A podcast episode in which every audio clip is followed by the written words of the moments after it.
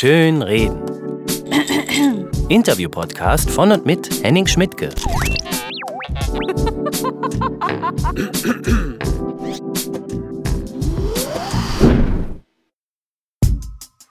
Check. One, two. Yeah. Sauber. Heinz 2, Heinz 2.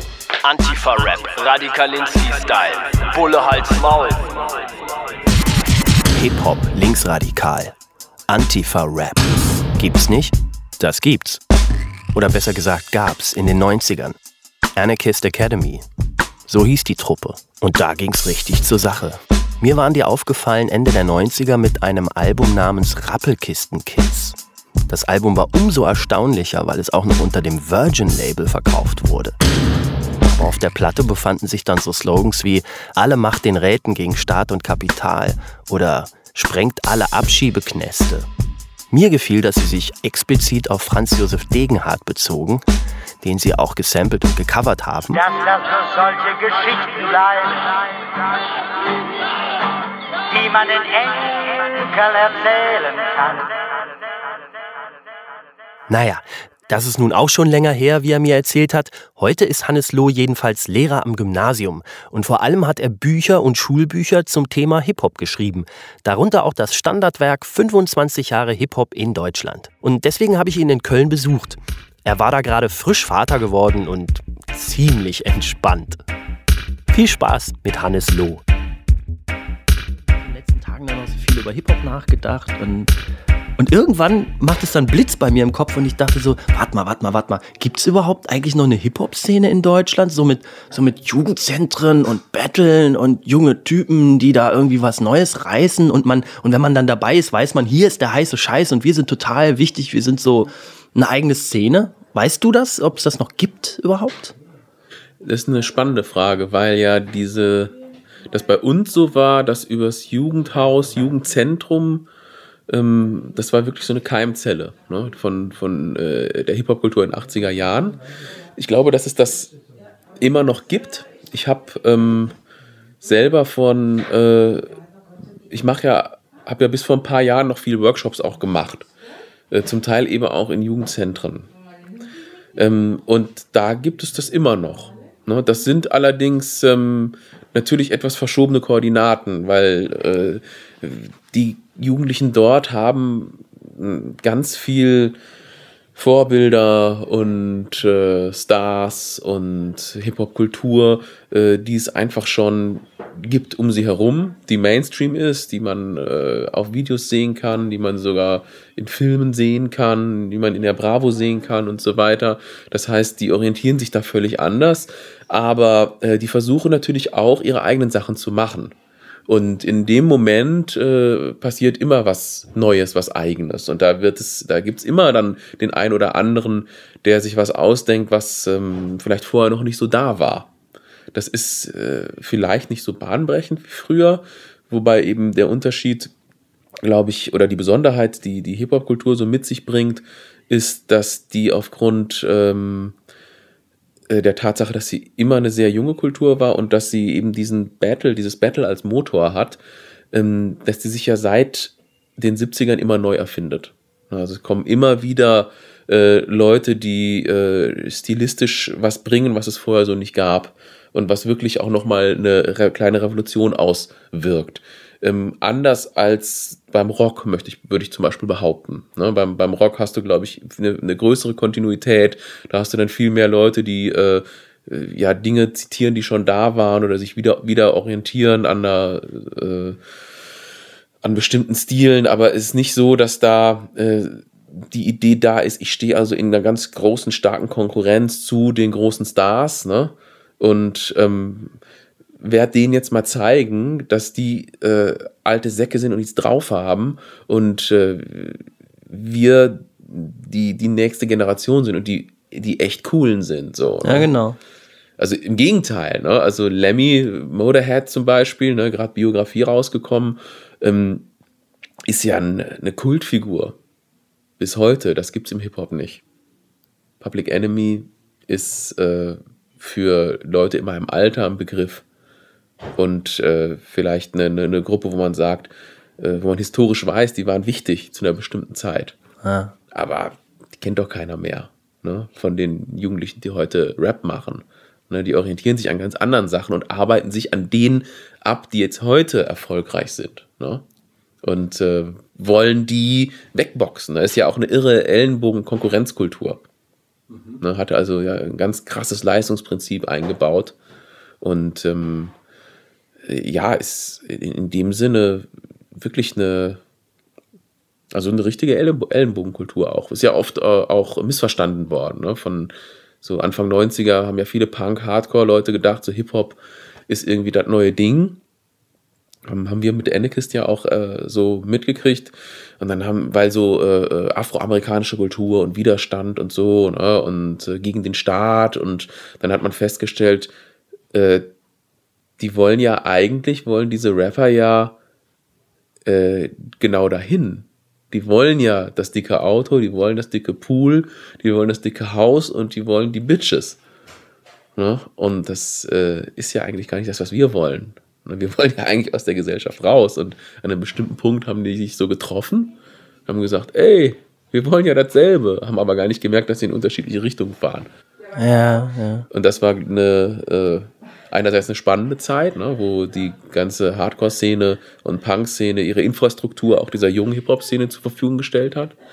Aber auch ein ganz äh, irres äh, Missverständnis, was sich erst später aufgelöst hat. Ja, scheiße. was, was war denn deine erste Hip-Hop-Platte überhaupt? Meine erste Hip-Hop-Platte war ähm, Raising Hell von Run DMC. War das das, wo die Hits drauf waren? Ja, das war die Platte mit äh, dem Aerosmith-Cover. Walk This Way, ja. Mhm. Das war die dritte Run DMC-Platte. Die beiden davor habe ich mir dann äh, erst danach gekauft. Also fandst du dasselbe cool, was der junge Eminem cool fand? ja, kann man so sagen, ja klar. Also Eminem ist ja auch mit den Klassikern groß geworden. Ist allerdings ein bisschen jünger als ich, glaube ich. Eminem fünf Jahre jünger oder so. Und ähm, ja, doch, klar. Und, und wo wart ihr oder du, also äh, als ihr so den anfingt, Hip-Hop zusammen zu machen? Wo muss ich mir das vorstellen? In einem Jugendzentrum in? Also ich war in Iserlohn und äh, das ist im Sauerland. Und ich war auch ziemlich alleine mm, mit meiner Vorliebe für Rap. Ähm, und habe dann aber, das ist auch eine ganz interessante Geschichte, ähm, habe dann festgestellt, dass äh, ich über Hip-Hop plötzlich einen Zugang bekommen habe zu den Leuten, die im Jugendzentrum rumhängen, äh, wo ich mich sonst nie so richtig hingetraut habe. Ne? Also die ganzen Türken, Jugoslawen, äh, die, wo ich vorher nicht wusste, so wie sind die drauf und so und äh, die ging auch nicht bei mir auf die Schule, weil ich war auf dem Gymnasium und ähm, die haben das Jugendzentrum mehr oder weniger, da war nur die, ne, da bist du so als deutscher Mittelstandsjunge gar nicht hingegangen, höchstens wenn Flohmarkt war. Und das hat sich aber schlagartig geändert mit Hip-Hop. Und da war klar, ich kann was, ne? ich bin Rapper oder, versucht es zumindest. Ne? Wie alt warst du so? Da war ich so 15. Und äh, das war klar, die haben sich dafür auch interessiert und die haben auch Breakdance gemacht oder haben sich für Graffiti interessiert oder eben auch für Beatbox oder Rap. Und plötzlich hat man sich so getroffen in dieser äh, Kulturmanege und ähm, es spielte überhaupt keine Rolle, ob man jetzt irgendwie Deutscher war oder nicht Deutscher war oder ob man aufs Gymnasium gegangen ist oder äh, auf, auf die Hauptschule oder. War das wirklich so? Ja, das ist natürlich jetzt ein bisschen, ist natürlich auch ein bisschen jetzt verdichtet, ne? So, ne? Aber im Großen und Ganzen war das so. Ne? Und ähm, ich habe dann auch bis heute habe ich äh, ähm, Freunde aus dieser Zeit, mit denen ich auch noch in Kontakt stehe, mit den einen mehr, mit den einen weniger, äh, mit denen ich da groß geworden bin und die haben eigentlich meine ganze Sozialisation äh, beeinflusst, weil ich dann fortan zwei Freundeskreise hatte. Einmal so Rock-Gymnasiasten-Freundeskreis, ne, mit denen habe ich so Jimi Hendrix, Led Zeppelin und diese ganze Rockgeschichte ähm, nachgeholt und so und aufgearbeitet und dieses mehr so ein gymnasiales äh, Lebensgefühl, was dann so ein bisschen linksradikal angehaucht war. Und auf der anderen Seite aber meine Freunde, die eben nicht auf dem Gymnasium waren, die eigentlich fast alle einen Migrationshintergrund hatten und ähm, die aus einer ganz anderen Welt kamen, was jetzt Bildung betrifft, was auch ähm, ja, Status, äh, sozialen Status betrifft, ne? Und äh, familiäres Umfeld und so. Ne? Das war alles komplett anders als bei uns. Äh, mein Vater war Pfarrer, meine Mutter Lehrerin, ne? Sagt man so schön, äh, Lehrerskind und Pfarrers Vieh gedeihen selten oder nie. Oder ja, genau. Aha. Ist schön, ne? und das, äh, Stimmt aber auch. Also zumindest gibt's, äh, äh, mein Papa ist halt auch Lehrer und, und es gibt so in jeder Lehrerfamilie wahrscheinlich dann doch so einen Ausreißer. Ein Also nicht alle, aber Ja, ja. es gibt dann immer Ja, einen, der so ganz wilde Sachen macht. Wie ich. Oder ich. Ja, aber das war ja gleichzeitig eben auch noch die andere Richtung, dass ich mit Hip-Hop raus konnte aus meinem ähm, bildungsbürgerlichen Elternhaus. Ne? So auch 68er-mäßig angehaucht und so, aber eben auch bildungsmäßig. Meiner Mutter war es wichtig, Mozart für Kinder und so, dass ich mir das anhöre. Und ähm, ich weiß noch, eine ganz harte Auseinandersetzung, als ich so elf war, 11, 12 und Michael Jackson. Also ich fand Michael Jackson super, totaler Fan, also bis heute eigentlich. Und ähm, ähm, sie wollte das aber nie akzeptieren. Sie hat gesagt, ja, das ist populäre Musik, ne? aber richtig gute Musik ist was anderes. So, ne? Und ich habe da gekämpft für und habe ihr Billie Jean vorgespielt und äh, Beat It und gesagt, das sind geile Songs und so und das ist richtig gut und sie äh, hat da immer draufgehauen. Ne? Und Hip-Hop war dann für mich auch die Möglichkeit, dann sollte ich natürlich ein Instrument lernen. Ne, so Noten lernen, Instrument lernen, ne? Und darfst dir eins aussuchen, wenn du willst, und komm, und wir kaufen dir das auch und äh, bezahlen dir natürlich auch die, die Musikschule oder die Musikstunden. Ähm, das war für mich furchtbar. Ne? Ich habe das einmal ausprobiert, das hat überhaupt nicht funktioniert. Und dann war eben ähm, Rap wie eine Befreiung. Ne? Das haben meine Eltern auch gar nicht verstanden.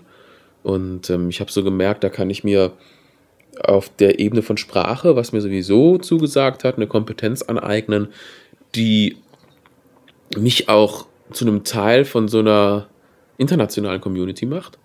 Ja, das ist ja nicht nur in Iserlohn passiert, obwohl ich damals für Deutschland das Gefühl hatte, dass ich so der Einzige bin, plus meine paar Freunde da, was natürlich Quatsch war.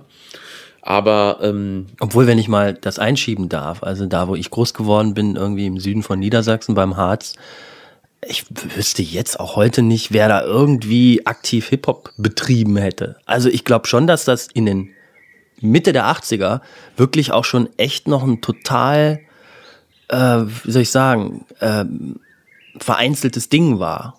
Also ich Ja, weiß nicht, ob es. Erhebungen Ja, gibt oder ob irgendjemand sich da mal die Mühe machen wird, so historisch zu gucken, wo ist sowas überhaupt wirklich ernsthaft betrieben worden. Also nicht nur, dass man irgendwo auch mal Hip-Hop hört, sondern dass man ihn auch macht. Das ist ja, ne, um das geht's ja ja, eigentlich. also das wollte ich nur einschieben. Also ich, wahrscheinlich war dein Eindruck sogar richtig. Es gab wirklich nur ganz wenige in der Zeit. Naja, es gibt, ich meine, ich habe ja äh, später äh, ein Buch darüber geschrieben mit dem Sascha zusammen, äh, wo es genau um diese Hip-Hop-Geschichte in Deutschland geht. Und erstaunlicherweise kommt eben dabei heraus, dass es äh, ein sehr vereinzeltes Phänomen war, aber dass es nicht nur die Metropolen waren, sondern dass es, je nachdem, wo es aktive Leute gab, so ganz verrückte Sachen waren wie äh, Budenheim oder Aschaffenburg oder Lüdenscheid. ne, wo du so denkst, so, hä, das waren äh, Zentren der Hip-Hop Oldschool in Deutschland oder Heidelberg, ne? Ähm, was aber damit zu tun hatte, dass da eben ein oder zwei oder eine Handvoll Leute saßen, die aktiv was gemacht haben, die eben 83, 84 nach, nach dem Breakdance-Boom dabei geblieben sind, die mehr wissen wollen, die sich das ein bisschen erarbeitet haben und die dann auch was auf die Beine gestellt haben.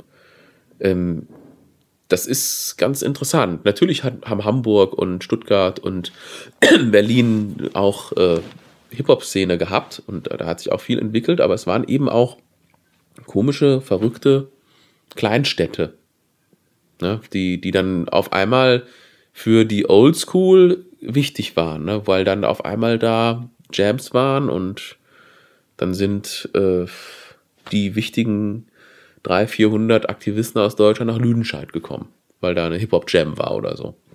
Ach echt? Also oder nach Mainz oder nach äh, Aschaffenburg oder so.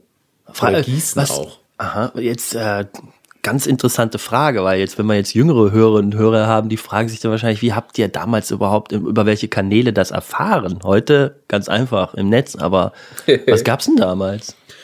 Also ich kann das nicht aus eigener Erfahrung sagen, weil ich diese äh, Episode der Old School nicht aktiv miterlebt habe, weil ich nicht eben mit denen vernetzt war. Was äh, so ein bisschen auch ähm, Zufall war, ich hätte nur nach Lüdenscheid gehen müssen, das ist ja um die Ecke von Iserlohn und hätte da eine äh, große Graffiti- und Hip-Hop-Szene äh, vorgefunden. Ähm, in Iserlohn war das sehr reduziert und sehr isoliert. Ich habe das erst ähm, 90, 91 mitgekriegt. Ähm, und da war eigentlich die Oldschool schon wieder am Abklingen. Ne, Ich habe sozusagen diese Nachwehen da noch ein bisschen mitgekriegt. Äh, Und dann ging es relativ schnell und hat sich zu einer großen europaweiten äh, Szene entwickelt, die aber auch sehr, sehr interessant war. Ähm, vernetzt waren die Leute einfach dadurch, dass sie sich zufällig kennengelernt haben und einfach Kontakt gehalten haben. Ne, Also man hat sich getroffen äh, in der Stadt und hat sich zum Beispiel daran erkannt, dass man Turnschuhe anhatte. weil So Turn- einfach war Ja, so einfach war das, weil Turnschuhe damals keiner getragen hat. Ich weiß noch ganz genau, wie ich die Diskussion mit meiner Mutter hatte, dass ich Turnschuhe nicht in der Turnhalle, sondern draußen anziehen wollte. Ne? Und das war für meine Mutter völlig unmöglich. Das sind Turnschuhe, ne? Und du hast äh, äh, für draußen hast du deine Halbschuhe, ne? So. Und ähm, ich bin dann einfach heimlich, habe ich meine, meine Turnschuhe, ähm, ja, war auch so 86, 87, habe ich dann einfach angezogen draußen, ne? Und ähm, das war schon so ein komisches Gefühl. Und gesagt, oh Gott, jetzt entjungferst du diese oder machst die schmutzig, ne, diese Hallenschuhe. Ähm, aber wenn du dann Leute getroffen hast, die auch äh, solche Turnschuhe anhatten, dann war eigentlich klar, der ist auch, irgendwie hat er was mit Hip-Hop zu tun. Ne? Das war relativ klar, weil äh, das keiner gemacht hat. Äh, und es gab ja auch keine Hip-Hop-Shops, wo du dir Accessoires holen konntest. Das musste dir ja alles irgendwie, äh, entweder hattest du dir auf dem Konzert von der Band irgendwas geholt oder ähm, du hast dir auf deine Bomberjacke äh, irgendwie einen Run DMC-Aufnäher gemacht, so wie ich das gemacht habe zum Beispiel. Ich hatte dann so einen ähm, Sonnenhut von äh, meinem Vater oder von meinem Onkel gefunden und äh, der sah so ein bisschen aus wie so ein Kangle. Kennst du die Kangles? Das Nee. sind so äh, Hip-Hop-Hüte, die so ein bisschen äh, wie so Tropenhelme aussehen. Ne? Also so ein bisschen so, ne? So, Ah, war, ist auch, so ganz ich, coole. Bei Grandmaster Flash sind sie Nee, damit die hatten das noch nicht so. Das war dann äh, eher so danach so Leute wie LL Cool J hat einen Kangle auf zum Beispiel. Okay. Und ähm, das sah so ein bisschen so aus. Dann habe ich mir da noch irgendwie mit Edding irgendwie LL Cool J auf die Seite geschrieben. Dann habe ich diesen äh, Ibiza Sonnenhut von meinem Vater aufgezogen, in der Hoffnung, dass man erkennt, dass das auch ein Kangle sein konnte. ne? Das war natürlich total spannend, weil du damit ja alles äh, ausprobieren konntest. Ne? Und du musstest halt äh, auch gucken, wie, äh, woher holst du dir deine Sachen. Sneakers zum Beispiel waren ja die ähm, Superstars von Adidas. Kennst du die? Ja, Die ganz einfachen, ne? Ja. Die mit den drei Streifen. Das war ja früher die einfachsten und billigsten Adidas-Schuhe. Die haben 19 Mark 90 gekostet. Und ähm, das waren äh, relativ früh ganz beliebte Breakdance-Schuhe, auch schon in den USA. Ne? Und dann haben Run DMC äh, die ja auch für sich entdeckt und haben ja sogar einen Song über die gemacht, My Adidas. Und das waren die Hip-Hop-Schuhe. Das sind eigentlich bis heute die Hip-Hop-Schuhe. Die gab es dann aber nicht mehr, weil Adidas in Europa noch gar nicht gecheckt hatte, dass das Kultschuhe waren. Und dann sind Freunde von mir aus Lüdenscheid zum Beispiel nach ähm, Paris gefahren und haben da so die Superstars-Bestände aufgekauft. ne, weil die konntest du, wenn Ah. die jeden Tag getragen hast, waren die ja nach einem halben Jahr durch. Ne? Und dann kamen die irgendwie mit dem VW-Bulli zurück und haben irgendwie jede Menge Superstars dabei gehabt, äh, weil du sonst an diese Schuhe nicht rangekommen bist oder so. Ne? Und dementsprechend musstest du halt improvisieren. Okay. Mir geht gerade ein Licht auf, weil ab und zu hört man dieses Wort Superstar auch in irgendwelchen Haus- oder Techno- oder, oder, oder sonst wie Produktionen. Es könnte auch manchmal dann der, Der Schuh, Schuh gemeint sein. sein. Ja, gut sein, ja. Wieder was gelernt. Ähm, warum glaubst du, gibt es eigentlich Hip-Hop? Also mit anderen Worten, warum brauchte man den? Man hatte ja schon Rock und was konnte jetzt Hip-Hop, was Rock nicht kann? Also ich, das ist ja auch eine soziologische Frage. Ich glaube, dass, oder eine Kult kultursoziologische Frage. Ich glaube, dass sich im Hip-Hop zwei Dinge widerspiegeln. Einmal ähm, eine Pervertierung des Kapitalismus, der kapitalistischen Gesellschaft. Das ist so dieser Aspekt, dieser dunkle Aspekt, dieser Gangster-Rap-Aspekt, dieser Aspekt, ich, ähm, ich will sozusagen all das haben, was der Kapitalist auch hat ähm, und äh, nehme mir das äh, aber mit, äh, mit einer Knarre, ne? zumindest äh, in meinen Texten. Ne? Und zelebriere das so ne? und sage ich und sag gar auch ganz unverblümt, ich will Bitches und Money und ich will Autos und Geld. Ne? Ich will dahin und ich bin der Pimp und ich habe die Uzi und deshalb bläst die Schlampe mir ein. Das ist, finde ich, eine, eine Zuspitzung eigentlich, ein Zerrbild und damit aber eigentlich auch ein äh, sehr wahres Gesicht des, der kapitalistischen Gesellschaft, in der wir immer noch leben und zeigt eigentlich auch ähm, die Moral des Kapitalismus. Ist für mich eigentlich ein schöner Spiegel, äh, moralischer Spiegel der äh, kapitalistischen Gesellschaft, weil letztendlich sind die Werte, mit denen ein Gangster-Rapper oder ein Gangster ähm, versucht, sein Reichtum zu bekommen, keine anderen als die Werte, die äh, irgendwie Ackermann oder andere Großkapitalisten äh, letztendlich besitzen. Die haben allerdings natürlich äh, auf dem Level äh, die Möglichkeit, das anders äh, umzusetzen. Ne? Es geht aber darum, den anderen Platz zu machen. Das siehst du daran, wie hier irgendwelche Staaten von Ratingagenturen knallhart äh, runtergewettet werden, wie ähm, Risiken vergesellschaftet werden und Gewinne privatisiert werden, ne? Atomlobby und so, ne? die arbeiten ja die arbeiten ja wie die letzten Gangster-Rapper. Ne?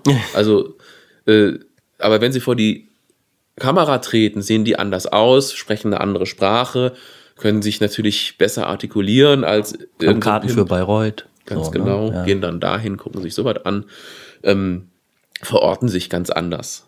Äh, aber letztendlich ist für mich der, der, der Hip-Hop eben in diesem Gangster, äh, mit dieser Gangster-Maske, Gangster-Seite nichts anderes als äh, die Fratze des Kapitalismus. So.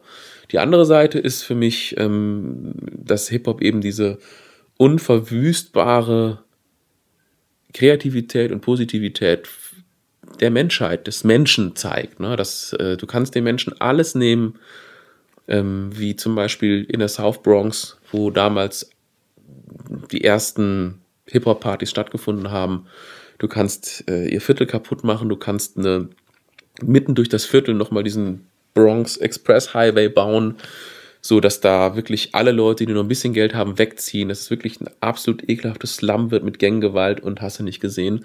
Und trotzdem gibt es in dem Viertel Leute, die was machen, was vorher keiner gemacht hat und die daraus was entwickeln, was Neues entwickeln, was irgendwann so spannend und so toll und so frisch ist, dass die Leute aus Manhattan wieder dahin zurückkommen, weil sie sich das angucken wollen. Hm. Gibt es da so eine Stunde Null? Kann man so den Urknall irgendwie auch benennen, so ungefähr? Pi mal Daumen? Kommt ein bisschen auf die Perspektive an, aber man kann zum Beispiel sagen, als ähm, Grandmaster Flash seinen ersten Auftritt in Manhattan hatte und auf einmal klar war, dass die Halle, wo er gedacht hat, die ist viel zu groß. Ich glaube, da haben 1000 Leute reingepasst oder so. Und es kamen aber 10.000 oder so. Und äh, es kamen überhaupt nicht alle rein und es war ein gigantischer Erfolg. Und ähm, das äh, beschreibt er auch selber, finde ich, äh, ganz gut, wie er das überhaupt nicht begreifen kann, was da gerade passiert.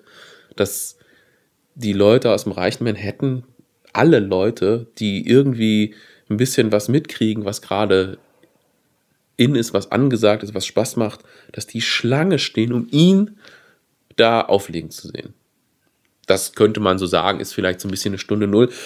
Man kann natürlich auch noch weiter zurückgehen.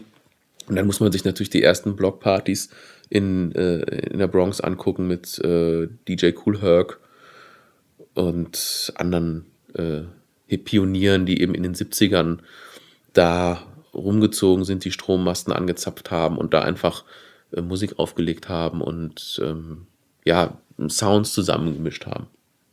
Also damals beschränkte sich das auch auf zwei Plattenspieler und Damit fing es an, ja, ja. Mhm. Damit fing es an und äh, ähm, parallel dazu entwickelte sich Graffiti und ähm, ähm, dieses DJing äh, hat sich ja insofern unterschieden von dem normalen äh, Disco-DJ, der in der Großraumdisco aufgelegt hat, dass die mit zwei Plattenspielern gearbeitet haben und dass die ja eigentlich nicht die Disco-Platten spielen wollten. Das war denen ja viel zu glatt. Sondern die haben ja immer sich von äh, den Sachen, die sie interessiert haben, zwei Platten geholt und haben die Breaks hintereinander gemischt. Ja, also die Ach so. Jedes gute Funkstück oder die meisten Disco-Stücke haben ja eigentlich ein äh, vier oder acht Takte so ein Break-Part, ne, wo meistens nur Schlagzeug und Bass spielen. Sehr pointiert. Und damit haben die gearbeitet. Das haben die sozusagen durch äh, diese Technik des Loops verdoppelt. Ne, ist letztendlich auch der Beginn der kompletten äh, des Samples. Ne, der, der Sample-Musik. Und die, dieser Idee, ich nehme mir ein Stück heraus, also eigentlich der Beginn des postmodernen Arbeitens mit Musik. Eklektizismus. Ja. Ja, ja, genau. Also das, äh, das war mir auch schon klar. Wobei man kann natürlich sagen, rein technisch haben es schon Pink Floyd vorher gemacht, aber natürlich nicht mit schon vorhandener Musik, die man dann in irgendeiner Form neu bearbeitet, sondern äh, einfach nur so, irgendwas. Stimmt. Ähm, aber ähm, äh, dann haben die noch nicht dazu gerappt oder kam das doch gleichzeitig? Nee, interessanterweise, die Rapper stehen ja heute sehr im Vordergrund, ne? aber die DJs waren die ersten. Und die es gibt eine Geschichte, ich weiß nicht, ob die wahr ist, ich war nicht dabei, aber äh, sie hört sich einfach super an und sie ist so äh, äh, eben auch erzählt worden, dass ähm, die DJs, die frühen DJs damals, die haben ja verrückte Sachen gemacht mit den Platten, ne? Und das hat äh, dazu geführt, dass die Leute äh, ja teilweise sich dahingestellt haben und, und die den sozusagen auf die Turntables geglotzt haben und gar nicht mehr getanzt haben. Und dann fingen die ersten DJs eben an, sich auch Leute zu holen, äh, die den so ein bisschen eingeheizt haben. Ah, Die am Anfang nichts anderes gemacht haben. Ey Leute, was geht ab hier? Grandmaster Flash an den Turntables. Macht mal Lärm. Und los geht's, und los geht's. Ihr sollt tanzen, ihr sollt tanzen. Yeah, yeah, und los geht's. also so ein bisschen wie auf dem Rummel so. Wie auf dem Rummelplatz, ne? Hier, Autoscooter, steigen Sie mal ein. Genau, ja. Na, nur zwei Euro. ja, so ähnlich, ne? Genau, die hatten beim, bei unseren Autoscooter, die hatten immer noch, ich weiß nicht warum, aber die hatten immer dieses Taschentuch noch drüber gestülpt über das Mikrofon und dann mit so einem Gummiband befestigt, so, also praktisch der, der billigste Popschutz, den man Ja, ja. haben konnte und es klang einfach nur geil und Super. ich sehe noch diese dicken Finger mit irgendwelchen fetten Ringen da dran, so, hatte sowas Zigeunerhaftes, irgendwie Ja. heute schon, gibt's wahrscheinlich gar nicht mehr diese Menschen. Ähm, ja gut, also so fing's an. Dann So fing's an und wenn du diesen hat sich derjenige wahrscheinlich gedacht, nee, ist mir zu langweilig, immer nur zu sagen, yeah, Party. Genau, ne, das ist dann Selbstläufer geworden, weil das waren ja auch meistens sehr exaltierte Leute und wenn die dann ein Mikro in der Hand haben, ne, dann fangen die an und, und übrigens, ich bin Melle Melle, hier im Mikrofon, Leute. Ihr kennt mich schon, denn ich war gestern schon da. Yeah, wir machen die Party wunderbar. Wo seid ihr? Gebt mir ein Yeah, kommt her. Und zack, fing das an, ne? mit Freestyle natürlich, ne? mit improvisierten Reimen. Und ähm, deshalb sind die allerersten Hip-Hop-Tracks auch reine Party-Tracks. Na, dieser äh, äh, Rappers Delight oder so ist ja dieses Hip Hop, Hibbidi Hibbidi Hip Hip Hop, you don't stop the rapping to the Batman Boogie, set up jump the Boogie as the rhythm of the Boogie the Beat. Ist ja nichts anderes als 15 Minuten äh, äh, Party-Text. Ne, da geht's inhaltlich um überhaupt nichts. Ne, Manche denken ja, so Hip-Hop war immer ganz politisch und die Rapper wollten immer sagen, wie schlecht es ihnen geht. Ne? Das ist Gut, ich habe äh, neulich mir mal diese Greatest Hits von Grandmaster Flash in The Furious Five besorgt. Da habe ich schon gedacht, ja, das ist, hat doch so, so einen jammernden, klagenden Unterton. Also, weißt du, hier im Ghetto ist aber auch dreckig und hier ist ja, hast du ja gar keine Chance und too much, too many people und so. Also, es ist schon, also ich könnte das schon unterschreiben, dass, dass man einen Eindruck gewinnen kann, so, das ist halt so dieses Klagen, wie, wie schlecht es einem erstmal geht. gut, aber da hast du ja die äh, späten Songs sozusagen. Das sind ja die Songs, die schon Ah, zum okay. Teil aufgenommen wurden. Das war ja äh, schon, wann, wann ist die rausgekommen? Die erste 80, 81 oder so. Es war ja schon drei, vier Jahre nachdem ähm, also auch äh, äh, andere Hip-Hop, also Rap-Scheiben erschienen sind und äh, diese, diese typischen äh, äh, Rap-Texte vom Anfang, auch von Grandmaster Flash, White Lines oder so, ne, das sind die typischen Party-Texte. Und ähm, New York, New York oder The Message von, von Grandmaster Flash, die ja auch internationale Riesenerfolge waren, ähm, ja, das war, war, waren dann so die ersten Texte, wo auch mal so äh, beschrieben wurde, wie sieht's hier eigentlich aus, ne? Und äh, was ist eigentlich los in New York und äh, wie, wie fühlen wir uns hier? Ne, das ist aber eben erst der zweite Schritt gewesen. Ja, das ist, äh, das ist einfach die Reihenfolge. Wo würde man da noch die Beastie Boys reintun? Haben die überhaupt jemals. Die Beastie Boys kommen aus dem Punk-Hardcore und sind äh, einfach so offen und kreativ gewesen, dass die sich äh, unglaublich schnell haben begeistern lassen von dieser Hip-Hop-Kultur, die ja zu dem Zeitpunkt, als die Beastie Boys angefangen haben, das war ja schon fast Mitte der 80er, da war Hip-Hop ja schon zehn Jahre alt. Man muss dir vorstellen, dass das zwar in das David Toop schreibt in, in dem Klassiker über die Geschichte von, von Hip-Hop in, in Amerika. Und der David Toop ist 1980 erschienen, 80 oder 81, äh, schreibt er sozusagen im Nachwort, dass er glaubt, dass sozusagen jetzt diese Kultur ihren Höhepunkt erreicht hat und jetzt auch langsam zu Ende geht. 1980. Kommt drauf an, wie man das äh, definiert. Es kann ja auch sogar auf einer gewissen Ebene stimmen. Ne, in dem sozusagen das, das frische Potenzial da schon ausgeschöpft war und alles, was dann noch passierte, war im Grunde genommen nur kapitalistische Verwertung. Ne? Könnte man so provokant mal formulieren. Also er hat sich da aber auch selber in den Nachworten zu anderen oder Vorworten zu anderen Neuauflagen seiner Bücher, äh, hat er selber über sich gestaunt. Ach so, Ne? mhm. Und hat auch beschrieben und gesagt, das ist, äh, unglaublich, ich habe das damals gedacht, dass das vielleicht sein Zenit schon erreicht hat.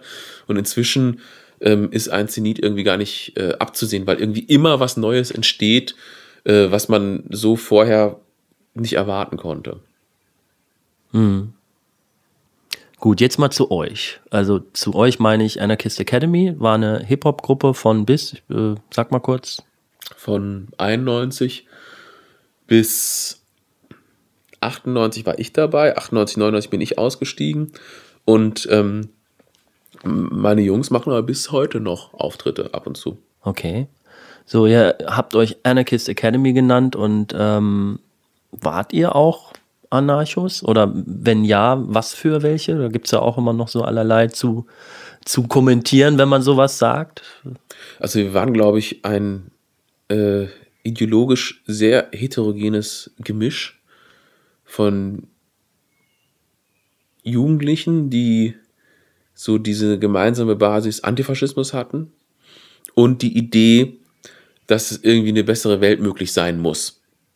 Und ähm, das waren zum Teil, ich hatte da in der Zeit eine stark marxistische Phase. Ähm, andere von uns kamen eher so aus dem, äh, hatten so eine, so eine, so eine linke Hip-Hop-Ideologie, äh, teilweise sozialistische, anarchistische Ideen. Ähm, naja, und Anarchist Academy, da steckte irgendwie drin, also es hörte sich geil an. Das ist beim Rap ja sowieso erstmal das Wichtigste. Ne? Die Form kommt meistens vom Inhalt. Ja, ja.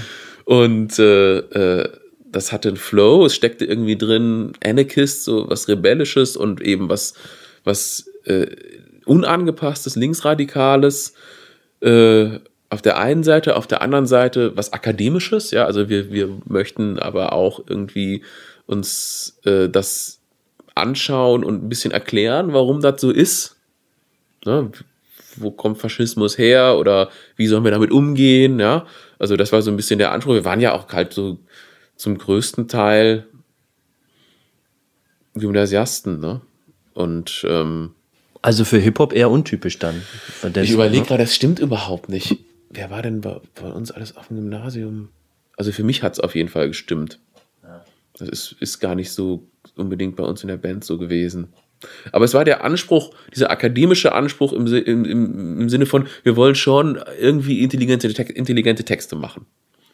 Auf der einen Seite schon knall sie ab und äh, irgendwie ähm, fickt die Polizei und so und scheiß System. Auf der anderen Seite aber auch mal hinter die Kulissen gucken und auch ein bisschen erklären, was ist da los und uns selber einen Reim drauf machen. Ne? Wir haben uns ja die Welt damit auch selber erklärt. Ne? Ist ja nicht so, dass wir das alles wussten, sondern wir haben oft dadurch, dass wir dann mh, Themen angepackt haben, uns das auch erstmal selber erklärt.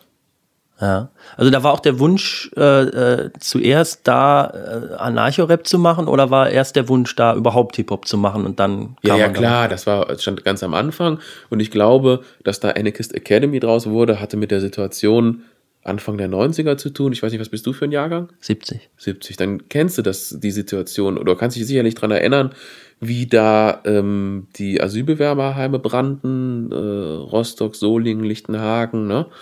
Äh, Mölln, ne? wo, wo es richtig hart herging, ne? wo du Fernsehen angemacht hast und äh, irgendwelche Nazi-Horden gesehen hast, die ähm, auf Ausländerjagd gegangen sind.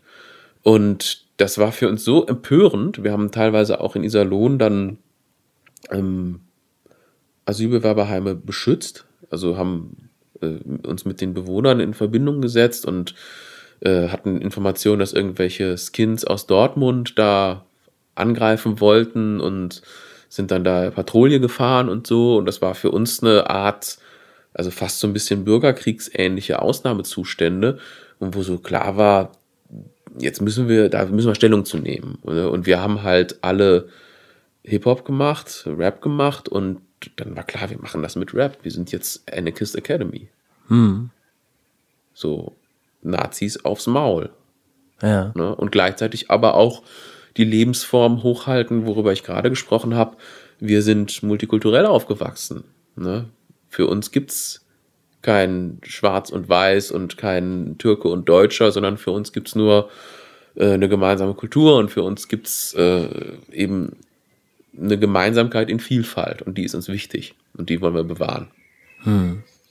Das war die Stimmung damals und das war sehr ernst.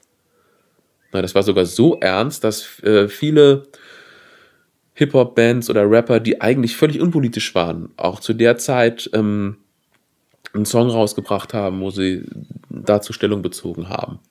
Welcher war das? Ja, es gab, Oder, oder was war so die, der bekannteste oder es gab, selbst die Fanta 4 hatten einen Song auf, ähm,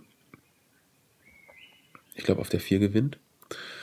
Äh, die, ja, und da ein, ich, die, Bandnamen werden dir, glaube ich, jetzt nicht mehr, nicht mehr viel sagen, ne? wenn ich dir äh, duales System oder äh, dann gab es diese, diesen Sampler Hip Hop Hooray, äh, wo viele antifaschistische Songs drauf waren. Die coolen Säue damals, eine reine Spaßband eigentlich, haben so ein, auch einen Antifa-Song gemacht und ähm, Advanced Chemistry ja sowieso. Ne? Die, die kam ja nochmal mit einem ganz anderen Anspruch an. waren das Aber die aus Frankfurt? Das waren die aus Heidelberg.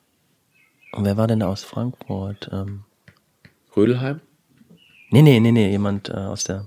Ist egal. Ähm, konkret Finn, Torch, war der nicht? Heidelberg. Auch Heidelberg. Guck mal einer an. Moses P. ist aus Frankfurt. Ja, ja. Aber wa- hatte der damit auch was zu tun? Oder war der mehr so sein eigenes? Zu dem Zeitpunkt hat der, ähm, hat der keine Songs gemacht. Der kam mit Rödelheim Hartrein-Projekt, das kam erst später. Das war, glaube ich, 94 oder 95. War so der erste Gangster-Rap aus Deutschland, kann man sagen? Oder? Nee. Der erste Gangster-Rap aus Deutschland, würde ich sagen, ist ähm, so das, was so im Umfeld von Agro Berlin passiert ist. Also das, das äh, Rödelheim, das war vielleicht so, Sean hatte so ein bisschen, hat mit dieser Straßenattitüde gespielt, war aber auch noch sehr technisch und sehr, ähm, Moses P. ist ja jemand, der zu dem Zeitpunkt schon eigentlich eine äh, Musikkarriere hinter sich hatte. Ach so, das weiß Der ich hat ja, ähm, ich glaube, 88, 89 schon eine Platte rausgebracht, eine Soloplatte, war in dem Umfeld von Snap ähm, aktiv, hatte, ja, hatte schon unglaublich viel Erfahrung. Ne? Der war auch als Produzent.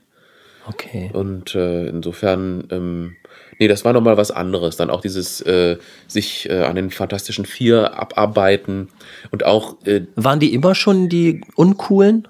Oder Ja, ja, die waren. mh, Also, das hat sich, hat sehr mit dem Zeitpunkt zu tun. Also, Anfang der 90er, als die Hip-Hop-Szene immer größer wurde und die Fantastischen Vier auf einmal Erfolg hatten, hat sich keiner, der wirklich ernsthaft Hip-Hop gemacht hat, mit denen identifizieren können. Weil die eine ganz andere Definition von Hip-Hop mitbrachten. Das war eben Deutsch, Mittelstand, nicht Multikulti, ausschließlich so Party, Spaß und vom Style her äh, auch sehr gewöhnungsbedürftig, sehr poplastig. Ne? Es war extrem mainstreamig und ähm, die Szene hatte unglaubliche Angst, dass die jetzt einen Begriff von Hip-Hop definieren, weil sie eben die Definitionsmacht haben, der eigentlich nicht das repräsentiert, was äh, schon seit zehn Jahren an Szene in Deutschland gewachsen ist. wie haben sich denn die Fantastischen Vier dann dazu äh, geäußert? Haben die vielleicht sogar auch mal gesagt, ja, wir sind gut, aber hört mal die anderen, die sind auch geil und weißt du, was ich meine? Es gibt ja manchmal so Mainstream-Leute, die sagen, ey, es gibt noch so viele, die ich ganz toll finde, hört euch das mal an. Zu dem Zeitpunkt eher nicht. Ähm, also ich sage, vergleiche das gerne mit, mit Frankreich oder auch mit den USA, um das klarzumachen, was das bedeutet hat. Ähm, und da muss man vielleicht jetzt nochmal in eine neue Kategorie rein und feststellen, dass eben diese Szene in den 80ern und frühen 90ern zu einem ganz erheblichen Teil aufgebaut wurde von Leuten, die eben Migrationshintergrund hatten. Und das war für die auch eine Heimat. Ne? Das war äh, so ein Bereich, äh, wo die ähm, sich ausleben konnten, kreativ sein konnten, wo unheimlich viel passierte. Und in Frankreich war das ja ähnlich. Und da hat dann auf einmal MC Solar einen irren Erfolg gehabt, ähm, der in, mit seiner poppigen Art auch vielen überhaupt nicht gefallen hat, der aber eine Tür aufgemacht hat. Ne, wo viele, ganz viele durch konnten, wo äh, NTM oder IEM durch konnten und äh, unglaublichen Erfolg dann auch verzeichnen konnten und Platten verkauft haben. So wie die Sugar Hill Gang in den USA, die ja auch äh, mehr oder weniger eine gecastete Boygroup waren von Sugar Hill Records ähm, und die teilweise auch ihre Reime sich abgeschaut hatten von den Leuten aus New York. Die kamen ja, die kamen ja gar nicht richtig aus, äh, äh, aus, aus der Bronx oder so. Ich glaube, die kamen aus Staten Island oder irgendwie. Ne? Also das war, die kamen gar nicht wirklich daher, sondern äh, das war mehr oder weniger ähm, mehr so outstanding Leute, ne? die dann sich dann aber teilweise Reime von Grandmaster Cass oder so abgeguckt haben äh, und dann mit ähm, Rappers Delight unglaublichen Erfolg hatten.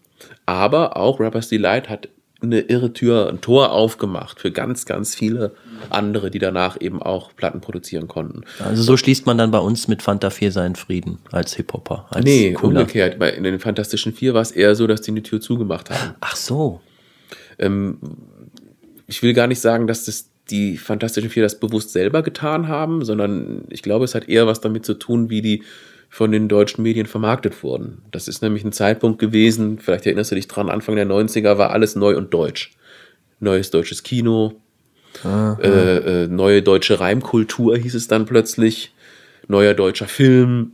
Ne? Also irgendwie nach der Wiedervereinigung gab es so eine neue deutsche Welle, ja, äh, dann gab es auch diese ganz furchtbaren neuen deutschen äh, äh, Filme, die immer mit Till Schweiger in irgendwelchen... Diese Komödien. Ganz furchtbar, genau.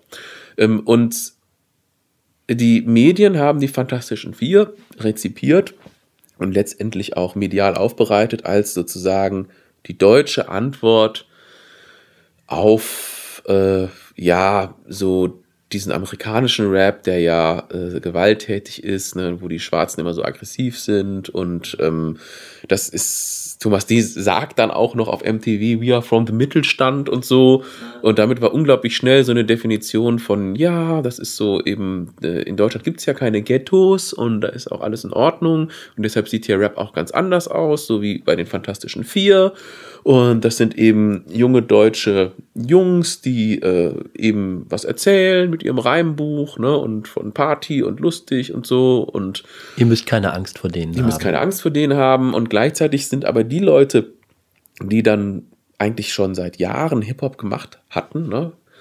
Advanced Chemistry oder, oder Asiatic Warriors oder Fresh Family, die auch schon Platten raus hatten zu dem Zeitpunkt, ähm, die wurden unter einem ganz anderen Aspekt konsumiert. Das war dann eher so dieses Oriental Hip-Hop, war dann so auf einmal im Plattenregal eine Kategorie. Äh, oder dieser Multikulti-Rap, ne? der so ein bisschen als äh, ja, Antwort auf diese ganze ähm, Brandanschlagsserie gesehen wurde. Aber das, die wurden nicht unbedingt als ähm, Künstler oder als, als Hip-Hop wahrgenommen oder ernst genommen. Ne? Und äh, die haben auch nicht diese mediale Präsenz gekriegt. Und das hat auch zu viel Frust geführt, ne? weil die Fantastischen Vier auch ihren Einfluss nicht unbedingt zu dieser Zeit genutzt haben, um zu sagen, Leute, wie du das gerade formuliert hast, also wir haben jetzt hier vielleicht gerade ein bisschen Erfolg, ne? aber hier in Deutschland geht seit zehn Jahren irre was ab. Ne? Kommt mal auf den Spring Jam nach Frankfurt, da sind 3000 Leute aus ganz Europa. Jetzt habt ihr politisch gerappt.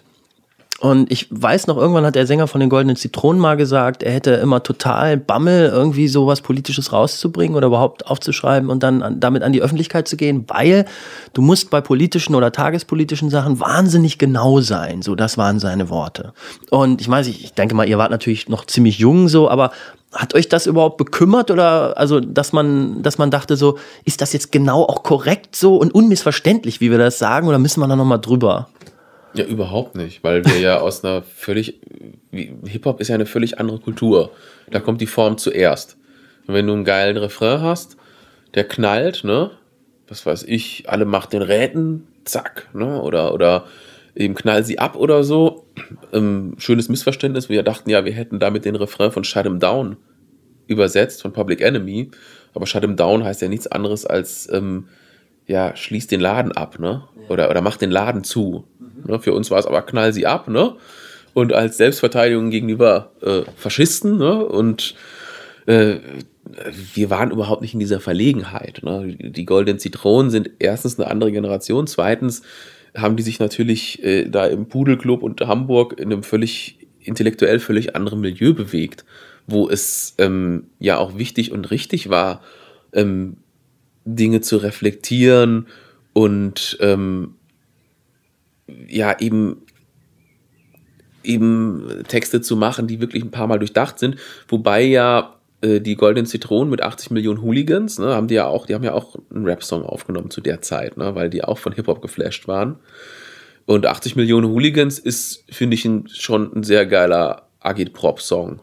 Ne, also der da zusammen mit ähm, Easy Business haben die das, glaube ich, produziert, auch eine Hamburger Hip-Hop-Band. Äh, und der knallt auch. Ist allerdings natürlich textlich wieder ähm, viel verschwurbelter, als wir das gemacht haben. Für uns musste eine Punchline her, ne, die man möglichst mitkrölen konnte, ne, und äh, äh, Texte, die einfach äh, ja draufhauen, ne, die gute Reime haben, die äh, gut auf den Beat passen und die die Leute irgendwie mitreißen. Ne? Hm. Es gab niemanden, der äh, vor dem wir das so intellektuell äh, verwinkelt hätten ähm, erklären müssen oder so. Ne? Das war, mussten wir nicht. Hm. Ähm, in der Szene, da habe ich mich auch so seit ich würde sagen 17, 18 war, getummelt, so, also alles, was irgendwie antifaschistisch war, Hip Alt-Hippies, linksradikal, Schnickschnack. Ähm, also in meiner Szene, in der ich da war, gab es gar keinen Hip-Hop, so, sondern es gab Slime, Daily Terror, den Kram. So, Slime, deren Gitarrist übrigens neulich bei Günter Jauch war, hat 16.000 Euro mit nach Hause genommen. Kann man ja erzählen. Er hat's ganz, also er hat jetzt auch nicht damit hinterm Berg gehalten, wer er ist. Egal. Also ähm, auf jeden Fall. Der war aber ziemlich cool. Ähm, ähm, hat man euch da überhaupt dann auch ernst genommen? War das nicht äh, vielleicht sogar für die, für die richtig coolen Antifas und, und weißt du, die halt die ganzen Punkplatten und vielleicht sogar auch mal zum Spaß da vielleicht mal Straßenjungs gehört haben oder so. War das für die überhaupt in Ordnung so, dass man Hip-Hop macht? Also ich könnte dir dazu jetzt äh, jede Menge Anekdoten erzählen, die äh, mit diesem Clash zu tun haben, dass wir eigentlich als Hip-Hop-Crew ähm, Erfolg hatten über diese äh, Punk-Hardcore-Szene. Wir sind ja eigentlich deshalb so kometenhaft schnell Anfang der 90er bekannt gewesen, weil der Moses Arndt vom Zapp-Magazin, ich weiß nicht, ob dir das noch was sagt, das Zapp, das war Anfang der 90er mit 10.000 Exemplaren das wichtigste Hardcore-Magazin. Und der hat ein Demo-Tape von uns in die Hand gekriegt und hat das zum Demo-Tape des Monats gemacht und gesagt, die Slime der 90er. Zack. Die Slime des Hip-Hop. Ne? Stimmte überhaupt nicht, ne? aber äh, was er damit sagen wollte, stimmte schon, nämlich äh, hier werden radikale Antifa-Texte, linksradikale Texte äh, mit einem neuen Sound, ähm, nämlich äh, als Hip-Hop-Sound irgendwie gebracht. Und ähm, das hat uns völlig kalt erwischt und wir haben äh, von der ersten Platte, die wirklich noch ein bisschen schräg war, ne, weil da wirklich so alles drauf war, was wir so im Repertoire hatten, haben wir, glaube ich, 6.000, 7.000 Stück verkauft, was äh, unglaublich viel ist. Heute immer noch viel ist, ne, weil ja kaum jemand äh, CDs oder Platten verkauft. Und sind direkt äh, quasi in Deutschland, Österreich, Schweiz von allen Leuten, die irgendwie ähm, regelmäßig äh, ja so alternative Konzerte gemacht haben, gebucht worden. Und unser erster großer Auftritt war in Hamburg in der Markthalle mit Emils, But Alive und Slime. Eben, ne, als Headliner. Und äh, da waren, glaube ich, über 1000 Leute. Fast alles besoffene Punks. Und äh, da war es dann so, dass etwa so eine knapp die Hälfte hatte von uns gehört und war neugierig, fand das geil. Die andere Hälfte hatte überhaupt kein Verständnis dafür, dass da Leute ohne Gitarre auf der Bühne stehen. und irgendwie, äh, dann die, die haben dann auch mit Bierflaschen geworfen und so, ne? Das war also total schräger Auftritt, so eine riesige Bühne, ne?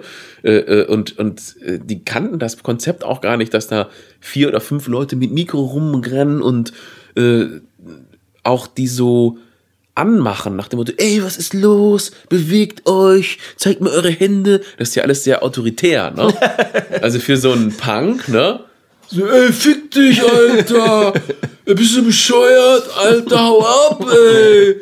Beweg du dich doch! Ne? Also, Äh. Dieses äh, Wechselspiel, dieses Dialogische, ne, zwischen ähm, Rapper und Publikum, ne? Irgendwie, wo seid ihr? Zeigt mir eure Hände, sagt yeah, ne? Was ja aus dem Funk kommt, ne? Was ja so eine afroamerikanische Tradition auch ist, so, ne? Das, das, äh, dich das, den Ball hin und her spielen, ne? Ja. Das kennen Hardcore- und Punk-Leute nicht. Ne? Ja, Pogo heißt ja im Prinzip, äh, die Musik geht an und dann beschäftigen wir uns im Und wir Publikum mit uns uns. selbst. Genau, Ja, genau. Das ist, das kannten die gar nicht. Ne? Und ähm, da haben wir erstmal festgestellt, wie das bei denen funktioniert. Und äh, an einem gewissen Zeitpunkt sind wir auch ein bisschen didaktisch rangegangen ne? und haben das so ein bisschen, haben gesagt, so Leute, ähm, wenn wir euch gleich irgendwie anschreien, dass ihr äh, springen sollt, ne, dann sagen wir das nicht, weil wir hier glauben, äh, dass wir was bestimmen können über euch, sondern das ist einfach das Ding, ne, im Hip-Hop und so, ne? Haben denen das so ein bisschen erklärt und das hatte dann gleich natürlich was äh, äh, Witziges, ne? Und ähm, hat man drüber gelacht und hat äh, sich selbst auch dann nochmal äh, aus, aus seiner eigenen Kultur nochmal mit Distanz gesehen. Das war dann sehr lustig, das hat dann gut funktioniert. Aber die Anfänge, also das ist wie zwei komplett verschiedene Kulturen. Ne? Wir waren ja auch so Hip-Hopper und Rapper stehen ja auf Style, ne? Die wollen ja, alles soll geil sein, ne? Alles soll fett sein, cool sein und so, ne? Stimmt, und damals so diese, diese ganze links, linke Szene, Punk-Szene, das war ja nun auch alles Grotten.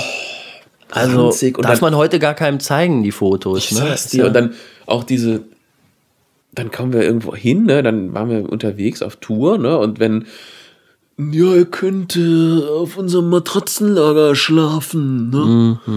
Und dann irgendwie so ein äh, verschimmeltes Matratzenlager und dann, ey, äh, hier, das ist irgendwie der Hund, der pennt da auch noch und so. Und wir so, boah, scheiße und so. Wir haben euch eine veganische Suppe gemacht, ne? Also heißes Wasser quasi. und wir waren dann, also das war völlig schlimm für uns, ne? Wir konnten es gar nicht verstehen. Wir mussten uns auch erst damit ach, dass wir da nicht unhöflich geworden sind und so, ne, also, dass wir wussten, das läuft halt da so, ne, so sieht's halt in autonomen Zentren aus. Da stinkt's halt immer. Die Leute selbst laufen halt so rum und äh, wenn ihr da pennen könnt, dann sind es eben Matratzenlager und haben halt irgendwann in die Verträge reingeschrieben, Leute, also wir möchten schon irgendwo untergebracht werden, ne, vernünftig und Haben die sich denn um Verträge geschert? ja, also die Leute, die das organisiert haben, äh, sind eigentlich immer sehr professionell gewesen und haben das auch schon lange gemacht. Aber die Das haben waren dann so Jugendpfleger oder wie man nee, das nee, nennt, das oder? sind ähm, ja äh, Leute, die äh, also Veranstalter, ne, die ähm, so. das, das, die das AZ mitgeleitet haben oder so, ne, äh, und die schon seit zehn Jahren da die ganzen Punk- und Hardcore-Größen reingeholt haben, ne, die es so gibt. Ja, die waren professionell, die waren super organisiert. Stimmt, der kam ja auch aus ganz Europa. So, ich kann Genau. mich erinnern, bei uns in Göttingen im Juzi waren dann auch teilweise, wo man dann dachte, so, ups, Norweger, Ja, ja. irländische. Französische Leute und so. Genau. Da war dann immer was los. Und im Juzi Göttingen, ich weiß nicht, ob das ein Irrtum des damaligen DJs war, das habe ich auf irgendeiner Party eine Mädchenband gehört, die ziemlich cool rappten und, und riefen, ich finde dich scheiße. Ich weiß nicht, ob denen das klar war, was das für ein Projekt war irgendwie, dass das natürlich total kommerzieller Scheiß war. Also total berechnet, kalkuliert, zynisch. Aber ich äh, werde ich nie vergessen. So, das gehört so zu meiner Biografie. Da, die Pointe, dass ich zum ersten Mal Tic-Tac-Toe im Juzi in Göttingen gehört habe. So, also die absolute autonome Scheune der Ja. Welt. Also Ja. linker geht es nirgendwo mehr. Also nicht mal in der Sowjetunion oder so. Und Aber sie hatten halt das Ticket, dass es Mädchen sind, die Rap machen. ja, äh, das bringt mich zu einer neuen spannenden Frage, die du mir vielleicht beantworten kannst, vielleicht doch nicht. Aber warum sind da keine Frauen? Gibt ja eigentlich keine Frauen im Doch, Rap. es gibt sicherlich, es gibt Frauen, äh, im, sowohl im Rap als auch im Graffiti, äh, im, im Breakdance, aber es gibt, die sind sehr marginal. Das Ja, stimmt. das meine ich ja damit. Ja. Also sie kommen nicht nach oben. Doch, es gibt auch äh, erfolgreiche Rapperinnen. Ähm, Missy Elliott, Queen Latifah, Foxy Brown, gibt's schon. Cora E. Ähm, Bina, Piranha, gibt es, gibt es schon. Aber eben natürlich nicht sehr viele, ja. Ja, das ist eine immer wieder gestellte Frage, aber ich denke, das ist relativ klar, ne? dass, dass, dass Hip-Hop eine sehr ähm, patriarchale Kultur ist. Ne? Das zeigt sich allein im Battle, wo es immer wieder auch auf diese sexistischen Metaphern hinausläuft und wo ich jede Frau verstehen kann, die auch sagt, das ist nichts für mich, irgendwie habe ich keinen Bock drauf. Ne? Muss ich mir nicht antun, irgendwie ist mir, ist mir irgendwie zu schlecht. Ja. Wie kriegen die das überhaupt äh, zusammen? Einerseits ist Hip-Hop ja immer äh, Stichwort Community. Wir gehören zu einer Szene. Andererseits, sobald Battle ist, sind wir irgendwie die größten Feinde. Ne? Also Also ich glaube, erstens ist das nicht so pauschal. Und zweitens, ähm, die katholische Kirche wird auch von Frauen in erster Linie am Leben gehalten. ne? Also das ist ja nicht unbedingt, ich glaube, dass wir alle in ganz bekloppten Widersprüchen auch leben. Ne? Also wir würden jetzt bestimmt auch für uns Sachen finden, wo wir sagen, boah, einerseits sagen wir das oder machen das, aber andererseits machen wir das. Ne? Das ist ja völlig widersprüchlich. Ne? Und ähm, ich kann mir aber gut vorstellen, dass wer, wer sich so von Hip-Hop anstecken lässt und wer gerne rappt, wer, also gutes Beispiel ist für mich die, ähm, wie heißt sie denn? Jetzt finde ich den Namen meiner Lieblingsrapperin nicht. Wie jetzt? International oder? oder? Nee, eine Deutsche aus München. Pfeiffer MC. Ja? Nie gehört, aber. Äh, die eine hervorragende, nicht nur eine gute Rapperin, sondern eine ganz herausragende Spoken-Word-Künstlerin auch ist. Ähm, und Hip-Hop ist eben als Kosmos groß genug, ähm, dass du dich auch als Frau ähm, dir die Inseln suchen kannst, äh, die eben nicht so äh, sexistisch patriarchal verseucht sind. Was ja in der katholischen Kirche auch geht. Ja gut, aber ähm, wäre das nicht auch äh, letzten Endes für den für den Markt interessant? Also wenn du wenn du plötzlich eine Identifizierungs eine Identifikationsfigur findest für Frauen, auch für junge Frauen, die äh, die ja froh sind, wenn sie mal einer Frau äh, eine Frau anhimmeln können, die die den Männern auch zeigt, wo es lang geht. Also Sabrina Settler war ja damals auch so eine Nummer, ne? Wo ich äh, du liebst mich nicht äh, war ja schon auch knallhart. Äh, das erste Mal eine Frau, die auch äh, äh ein bisschen patzig wurde. Gab es ja vorher gar nicht. Ne? Mhm. Aber sehr schnell hat man dann auch gemerkt, was da dann für eine äh, Maschine dahinter steckt. Und irgendwann hat die dann auch noch versucht, eine, eine Diva zu werden, was das Dümmste war, was sie hätte machen können, glaube ich. Ich habe da jetzt keine spontane Antwort drauf, aber ich glaube, dass es eben damit zu tun hält, dadurch, dass, wenn das eben Hip-Hop als Kultur für die meisten Frauen nicht interessant ist. Und damit ähm, erledigt sich die Frage ja auch. Ne? Wenn, also es liegt wenn, ich kann, wenn, ich gar keine, wenn ich keine wirkliche Zielgruppe habe, ja. ähm, kann ich da auch nicht irgendwie gezielt jemanden aufbauen. Mm, mm. Wahrscheinlich. Ich, es ist mir nur immer wieder aufgefallen, ich fand es immer schade, weil die weibliche Perspektive für mich immer auch sehr interessant war, also in, in der künstlerischen Hinsicht. Und ich habe da aber auch im Pop gemerkt, also wenn du den ganzen Pop nimmst zusammen, dass es da nur wenige Frauen gibt, die A, ernst zu nehmen sind und B, relativ weit gekommen sind. Also auch ich habe halt. Das Pop-Geschäft ist eine Männerdomäne. Äh, genau, eine genau. Es war für mich wie ein Erweckungserlebnis, Joni Mitchell zu hören. Weiß nicht, was du so von der kennst, aber Joni Mitchell war erstmal eine, eine, eine Inspiration für alle großen Künstler, männlich. Für alle. Alle haben irgendwie eine Joni Mitchell-Scheibe in, in einem Schrank, die sie wahnsinnig wichtig finden. Und vor allem, wenn ich, äh, gerade heute, wo ich natürlich auch reifer bin, wenn ich dann ihre, ihre Texte höre, merke ich, wie unglaublich weiblich dieses Erleben ist. So, also das war für mich dann auch natürlich einfach toll, so, weil du hast es sonst nicht. Wenn du sonst in Pop, sag ich mal, Sängerinnen hast, die groß geworden sind, ist meistens ziemlich einfacher Scheiß, so den die singen. Also You Make Me Hot und gut so. Aber eben, ähm, es gibt dieses wunderschöne Lied von Joni Mitchell, wo es um eine Frau geht, die ist die Liebhaberin von einem verheirateten Mann. Und, und, und dann kommt ihr Erleben so in, in diesem Song zum Ausdruck, wie das ist, wenn sie gleichzeitig in der Kneipe ist, wenn er da auch mit seiner Frau ist und so. Also, und sowas hatte ich noch nie von einer Frau gehört, ne? Fand ich einfach brachial interessant, dass es das überhaupt gibt. So, und das meine ich, diese, diese weibliche Perspektive. Das ist Erleben von derselben Situation, aber mit, mit einer anderen mit anderen Augen. Aber das ist doch wahrscheinlich nichts anderes als ein äh, äh Spiegelbild von der patriarchalen Gesellschaft. Ne? Wenn äh, in einer Gesellschaft patriarchal ist, wird es auch so sein, dass äh, in ihrer äh, Künstler, in ihrem künstlerischen und kulturellen Ausdruck vor allem Männer sozusagen dieses Bild von Kultur und Kunst bestimmen. Und das ist äh, bei uns eben so.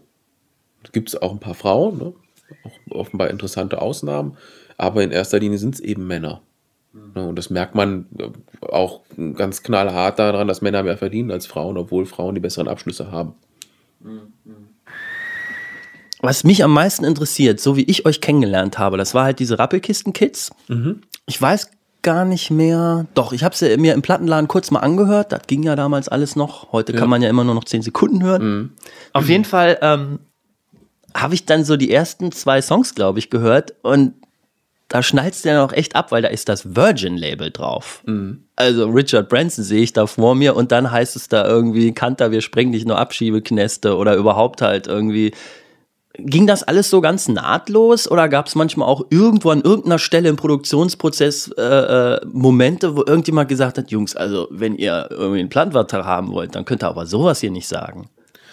Ähm, Nee, eigentlich nicht. Nee, das gab es überhaupt nicht. Ähm, wir haben ja gemerkt, dass wir ähm, mit, mit unseren Texten und mit unserer Art, wir konnten ziemlich gut Party machen auf der Bühne, ähm, unheimlich viele Leute mitgerissen haben. Und ähm, ich glaube, wir, wir hatten nie, wir wollten jetzt nie äh, wirklich gezielt äh, kommerziell Erfolg haben, weil wir auch, äh, erstens hätte das nicht zu uns gepasst und zweitens, mh, glaube, hätten wir auch geglaubt, dass uns das keiner abgenommen hätte. Und die Rappelkisten-Kids ist eigentlich so produktionstechnisch die Platte, mit der wir alle heute noch zufrieden sind. Mhm. Gibt es auch immer noch Songs, die ich toll finde, die ich wirklich sage, würde ich vielleicht heute noch genauso schreiben. Ähm, aber es war gleichzeitig auch so die Platte, wo klar war, Mensch, wir sind jetzt in einem Alter, wo wir auch echt überlegen müssen, was machen wir jetzt weiter? Ne? Wir sind da unglaublich viel unterwegs gewesen, wir da, haben viel Touren gemacht, wir haben viel aufgenommen und wir haben verhältnismäßig viel auch von der Platte verkauft, aber natürlich nicht im Ansatz so viel, dass man irgendwie hätte davon so viele Mäuler stopfen können, wie wir waren. Ne? Wir waren ja ähm, eine Menge Leute plus Entourage. Wir sind ja mit Schlagzeug und Bass aufgetreten, mit Mischer, mit DJ, äh, mit äh, Tourbegleiter, mit ähm, T-Shirt-Plattenverkäufer. Ne? Also wir hatten immer eine Menge Leute dabei und ähm, da ist dann für jeden am Ende des Tages, wenn wir Glück hatten, 50 Euro übrig geblieben oder so. Ne? Also das war nicht im Traum dran zu denken, dass man da irgendwie mit planen konnte. Und ähm, das hat dann eben bei mir auch dazu geführt, dass ich nach der Platte gesagt habe, Leute, ich muss mein Studium zu Ende machen. Ich, ich schaffe das sonst nicht. Und wo ich auch gemerkt habe, so mit 28, ich bin so raus aus diesem Alter, wo ich äh, das auf der Bühne irgendwie und dieses Hin und Her und rumfahren und so. Es ist nicht mehr so, ich bin nicht mehr so ganz die Rampensau, wie ich sie mal war. Und ähm, das ist halt, ist mir zunehmend schwerer gefallen und es gab so andere Sachen, in meinem Leben, die, wo ich das Gefühl habe, das sind Baustellen, da muss ich drum kümmern und da kommst du nicht zu. Und ähm, deshalb habe ich 98 aufgehört. Und ich glaube, dass das meinen Kollegen mit anderen Themen vielleicht auch ähnlich ging. Ne? Dass das dann auch für eine Band immer wirklich schwer ist, wenn man dann feststellt, jetzt haben wir eigentlich den Stand erreicht, wo wir so die Dinge machen können, wie wir sie machen können und machen wollen, aber wir können davon eben nicht leben. Und wie soll das jetzt weitergehen? Ne? Wenn wir damals 18 gewesen wären, ja, wäre es vielleicht nochmal spannend geworden. Ne? Dann hätten wir noch zehn Jahre durchgehalten oder so. Ne? Wir hätten sich vielleicht noch ganz äh, verrückte Sachen ergeben oder so. Das war aber nicht so. Wir waren eher 30. Ende 20, Anfang 30. Und das hat dann nicht mehr so funktioniert. Und ich war so der Erste, der, der das Handtuch geschmissen hat, das war auch echt schwer. Also für mich war es schwer, für die anderen war es auch schwer, auch mit Enttäuschungen ging das einher, ne? So, Mensch, lässt uns hier stehen und so, was soll das? Ähm, aber das hat sich Gott sei Dank äh, unheimlich gut ähm, gefangen wieder. Ich gehe übermorgen erst, fahre ich auf eine Hochzeit von einem alten Bandmitglied und ähm, freue mich da total drauf und habe zu allen noch Kontakt. Das ist auch total schön. Und dass man damals nicht irgendwie weiter damit gekommen ist, äh, betrachtet man das heute mit Wehmut oder? Nee, also ich, ich kann das nur für mich persönlich sagen. Für mich war es exakt der richtige Punkt, aufzuhören. Und ich habe dann wie, wie ja. Wie lange war, war das richtig so eine etwas längere Zeit mit Touren und ja, Rock'n'Roll? Von 92 bis 98. Ach so, also wenn man dich damals gefragt hätte, was bist du vom Beruf, hättest du gesagt, ja, Rapper ja, was heißt vom Beruf, aber das war ein, ich war Student, ne, hätte ich gesagt. Ich bin Student, aber ich bin, ich habe ja nicht umsonst äh, 16, 17 Semester studiert, ne, sondern ich war halt unterwegs, ne, jedes, fast jedes Wochenende, ne, unglaublich oft und dann eben teilweise eben auch die Touren, zwei Wochen, vier Wochen, einmal glaube ich so sechs Wochen am Stück, ne, mit den total bekloppten Leuten und wir haben so geile Sachen erlebt und das war echt super. Aber irgendwann waren die Akkus auch leer und ich habe dann ja diesen Weg gewählt, dass ich äh, Hip-Hop weitergemacht habe als Autor und Journalist. Ich habe dann ja für die Intro viel gemacht und habe ja noch vier Bücher geschrieben ne, zum Thema Hip-Hop. Zwei Schulbücher und äh, einmal dieses äh, 25 Jahre Hip-Hop in Deutschland was heute eigentlich ohne falsche Bescheidenheit das Standardwerk zu Hip-Hop in Deutschland ist. Und ähm, ein politisches Buch, äh, Fear of a Kanak Planet mit Murat Güngör zusammen, was ich heute nicht mehr so schreiben würde, wo ich äh, ein paar Sachen ändern würde, aber wo auch äh, dieses Thema Nazi-Rap angesprochen wurde. Ah, ja. ne? Ähm, Stimmt, relativ- da habt ihr euch auch nochmal irgendwie geäußert im Internet. oder? ja, ja, relativ früh haben wir das diskutiert, damals 2000, 2001 schon, ähm, als da die meisten noch drüber gelacht haben oder sich das nicht vorstellen konnten. Na, was, äh, und wo, wo jetzt eigentlich ziemlich deutlich ist, dass das äh, von, von Rechtsradikalen eben schon länger gezielt genutzt wird, um eben auch äh, ihre Klientel zu erreichen. Also meinst du, das ist wirklich auch so reflektiert gemacht oder gibt es nicht einfach viele so in dieser Schnittmenge? Na, ich sag mal so, Nazi ist ja nicht immer gleich so eine ganze Ideologie, sondern manchmal sind auch einfach ähm, junge Männer einfach geflasht von Brutalität in jeder Form. So, das ist ihre, ihre ganze Welt. So, sie identifizieren sich damit, ich bin der brutalste Hengst hier im Stall. Und, und das sind dann natürlich sozusagen die, die ultimative Provokation ist dann auch noch mit irgendwelchen relativ rechten Sachen sich noch zu schmücken. Weißt du, was ich meine? Ja, ja. ist- Ich finde das noch ein Unterschied. Es hat für mich eine andere politische Qualität. Ob einer einfach nur geil auf Gewalt ist oder ob er womöglich auch wirklich noch sein Leben danach ausrichten wird, dass er irgendwie ne, das politisch auch noch managen will. Ja, aber äh, ich rede eher so von inhaltlich rassistischen Sachen und so. Also die wirklich Leute, die halt wirklich Rassisten sind. Ne, und das in, in Rap-Texten artikulieren. Da gibt es inzwischen ähm, mehrere Beispiele. Ne, die, das ist natürlich immer noch eine Ausnahme so, aber es ist sehr deutlich, dass es überhaupt kein Widerspruch ist, ähm, diese Form zu benutzen und die eben auch mit rechtsradikalen Inhalten zu füllen.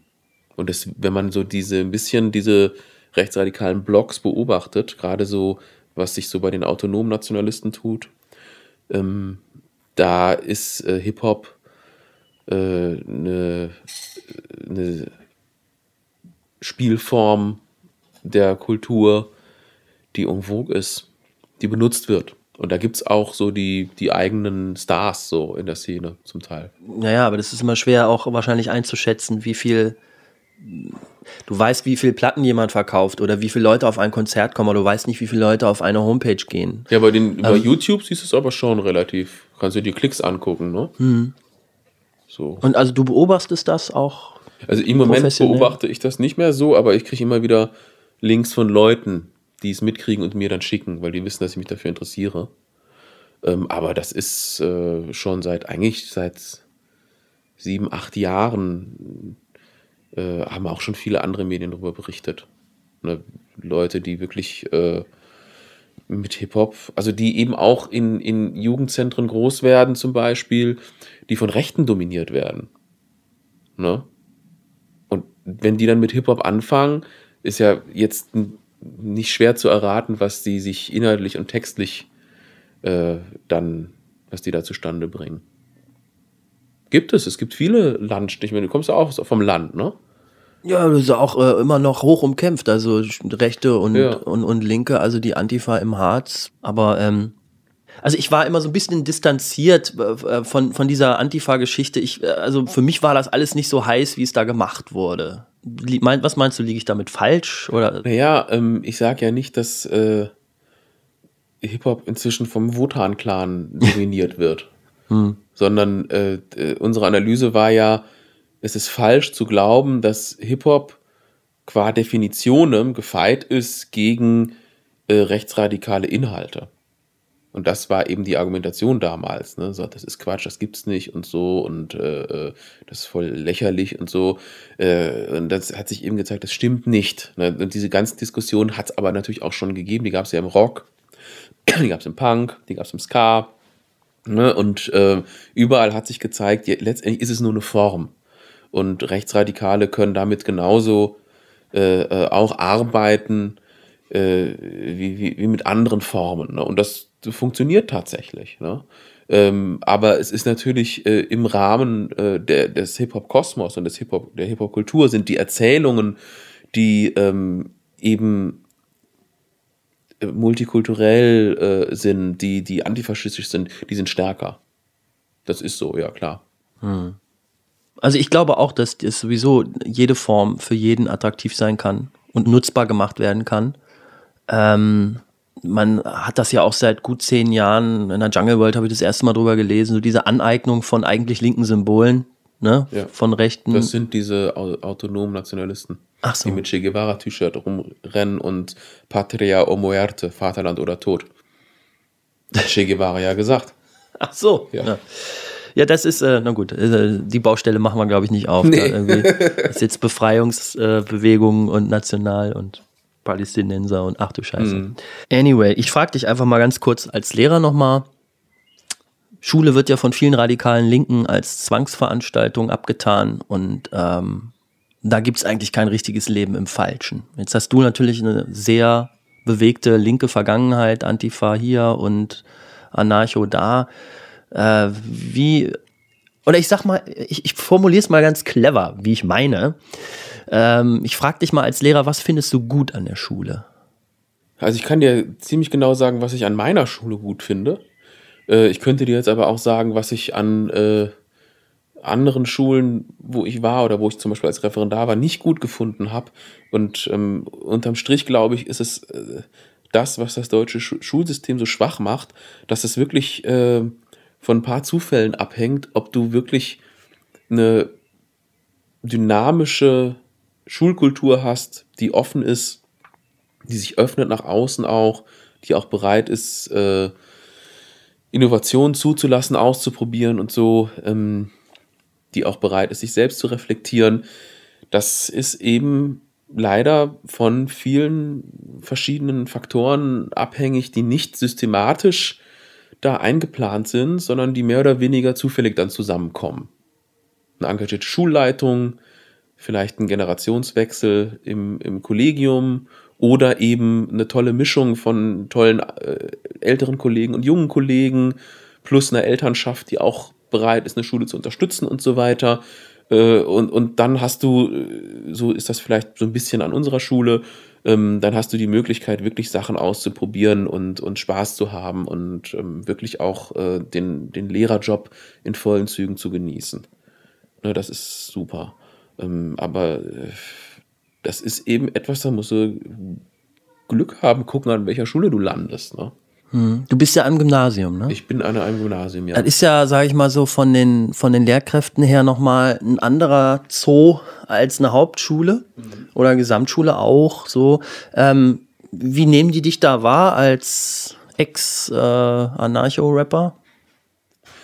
Also das ist eigentlich überhaupt kein Thema.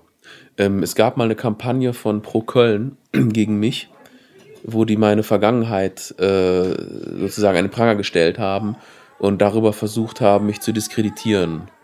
als Beamter, Lehrer oder Genau. so? Ah, ja. ja. Ähm, das habe ich aber relativ gelassen gesehen, habe ich auch direkt mit mich mit meiner Schulleitung und meinen Kollegen in, in Verbindung gesetzt. Und ähm, das äh, hat auch nicht funktioniert. Ähm, ich wüsste auch nicht, wieso das funktionieren könnte. Äh, aber ähm, ansonsten äh, spielt das eigentlich überhaupt gar keine Rolle. Ähm, es hat auch nicht mehr viel mit, dem zu tun, was ich heute bin. Ne? Also ich bin heute immer noch ein politischer Mensch, so, aber ich bin natürlich nicht ein Lehrer, der in, in seinem Geschichtsunterricht sein Geschichtsbild den Schülern überstülpt. Ne, das wäre ein total langweiliger Unterricht. So, ne? Im Gegenteil, ich finde es äh, sehr spannend, wenn, wenn sich Diskussionen ergeben, weil äh, verschiedene, ähm, ja auch politisch äh, geschichtliche äh, Ideen so aufkommen. Ne? Und das kann man diskutieren. Ne? Und natürlich gibt es für mich aber auch den, den Rahmen Grundgesetz und so ne? und, und auch Curriculum, das ist klar. Und in dem Moment, wo es äh, ganz klar in eine Richtung geht, antisemitische Sachen oder so, da, da würde ich natürlich auch intervenieren.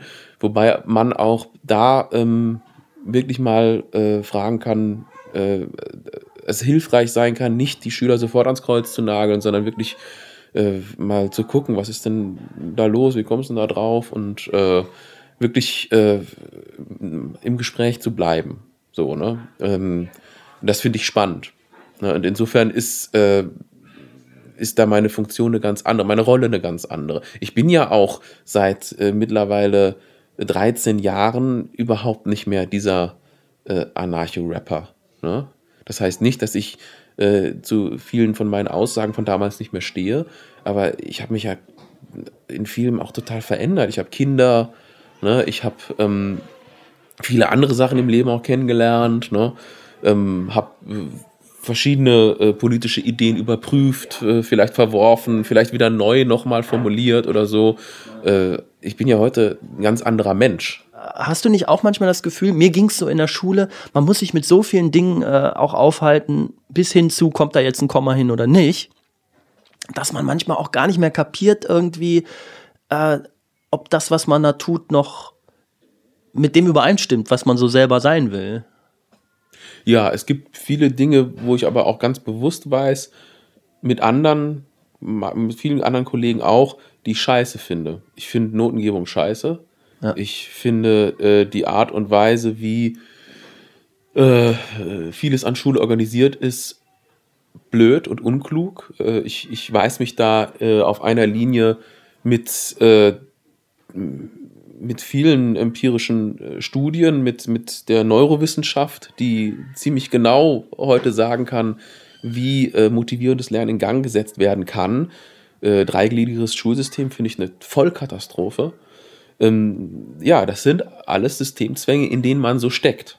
Ne? Aber ich finde es eben wichtig, dass, äh, dass man das nicht vergisst, ne? dass man das auch weiß und sagt und äh, äh dass auch diese, an diesen Widersprüchen sich auch immer wieder reibt. Das finde ich wichtig, ja, auf jeden Fall. Aber du hast dich für deinen persönlichen Gang durch die Institutionen entschieden. Man hätte ja auch was anderes wählen können. Ja, das hat sich biografisch so ergeben und ich bin total happy. Also das liegt aber auch daran, weil ich bei mir an der Schule äh, zu einem großen Teil auch äh, schulpsychologische Beratungsarbeit mache. Also nicht nur die, den reinen Fachunterricht, sondern eben auch Beratung. Okay, wie viele Stunden darfst du dann dafür? 50-50 etwa. Ach so. Und ähm, das ist eine tolle Mischung. Und es ist eine Schule, wo wir eben unheimlich viel entwickeln und machen. Ne, und deshalb äh, bin ich unglaublich glücklich in meinem Beruf. Jetzt muss ich los. Ja. Ich danke dir. Schönes Schlusswort, ne? Ja. glücklich in meinem Beruf. Da unten heulen auch schon die Nachwuchsrapper vor sich hin. Nachwuchsrapper, ja, genau. Die haben auch schon coole Sneakers an.